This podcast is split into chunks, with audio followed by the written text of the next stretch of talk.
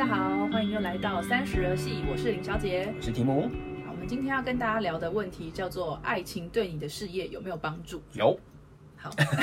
啊，不一定啊，这是今天要聊的话题啊。好，为什么要聊这个话题呢？因为我觉得，呃，既然你都花时间去恋爱，那人跟人的相处总会希望是一加一大于二，而不是耗损的一个模式。所以，好，那题目你先说为什么有好了。既然你刚刚回答这么快，我觉得有段稳定的感情关系，其实呃，对你的生活上都是有注意的，因为你其实不用花那么多心思在寻找一段感情，或是去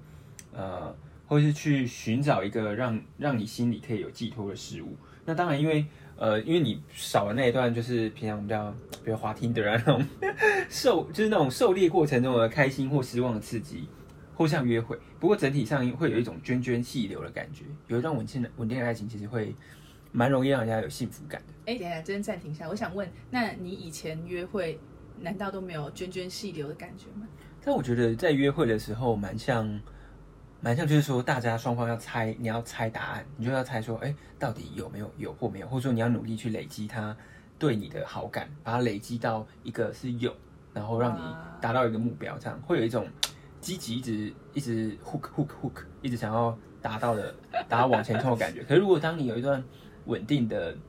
恋爱关系之后，其实不呃不用到这么的费心去一直去 hook hook 呃就是一直去往上堆叠那种喜欢感。其实平常因为两个人的关系就会自动产生那种幸福感。嗯好，那对我的话，我觉得有没有帮助这件事情其实很主观的，而且还要看你交往的对象的特性。如果你交往对象的特性是很浮动，或者是呃他很喜欢往外跑，那我有听过有朋友就是平常就是工作累得要死，然后周末还被他女朋友找去爬山，他其实爬到一半他是整个脸垮下来，就觉得 我不想要再动了，为什么要逼我？所以我觉得这件事情的前提是你要先找到一个合适的伴侣，然后有很好的沟通，你才能够让这段爱情对你自己的人生事业来说是一加一大于二。那举例来说好了。我觉得题目对我来说很有这段感情是有帮助的，是因为第一，我们可以有很开心的氛围，日常生活氛围。那这些事情也可以在工作上跟你的同事啊相处的时候，也会有一些趣事可以分享。然后再来就是，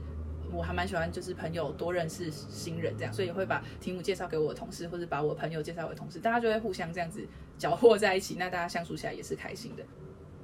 好，那另外还有一个 case 就是。像这，我现在不太会开车，那因为要载老板他们出门，然后觉得哎，好像应该要练一下，那甚至会请题目来陪我练车，这样子是实地让过一次。那对我老板知道这件事来说，他也会觉得是很感动，就是哇，我有一个很棒的另一半在 support 我做一些学习或做一些突破这样。那第二个就是平常工作其实到。呃，三十岁左右，其实工作上有很多事情是需要有人可以跟你去分析、去讨论、想一些战术，或者是你遇到挫折的时候，有人可以跟你聊一聊，或是纯粹下班之后放松，一起运动，或者是帮彼此按摩，就做一些可以抒发的事情，我觉得也还不错。那最重要的就是，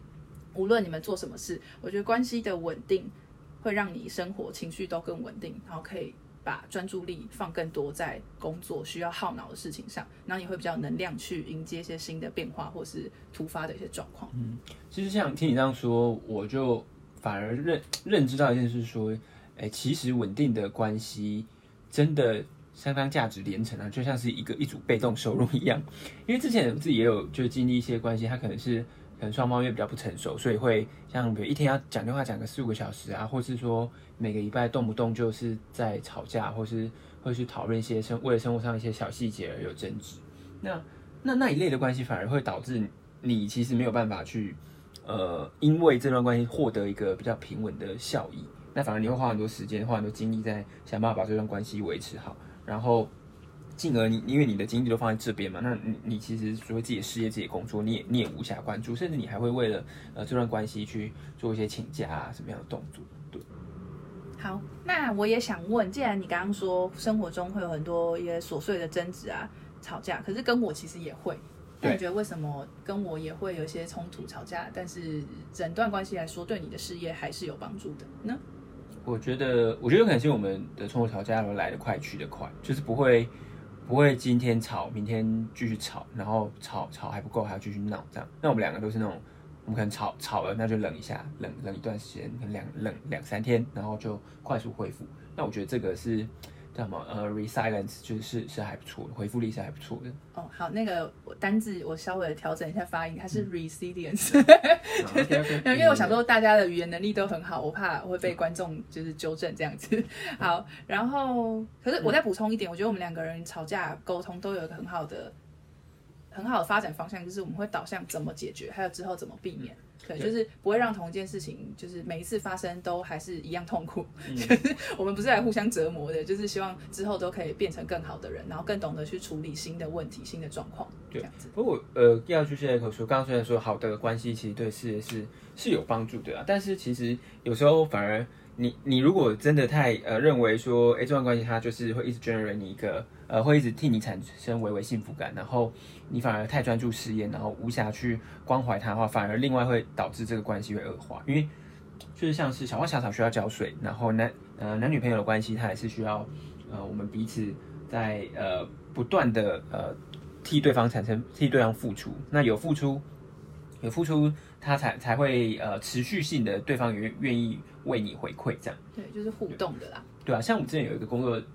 就加班疯狂加班，每天要加班到十点，然后加班到最后就是哎。诶怎么觉得关系好像越来越差？明明好好，平常就是不太会吵架的状态，也动不动为会为一些小事吵架。那那时候一半被冷落了，或是对啊少了一些沟通。那那时候就是就是觉得生活就会产生一个负面循环，然后那你发生的问题就理论上就想就变要想办法赶快去解决那个那个工作工作上的问题了，减少加班这样。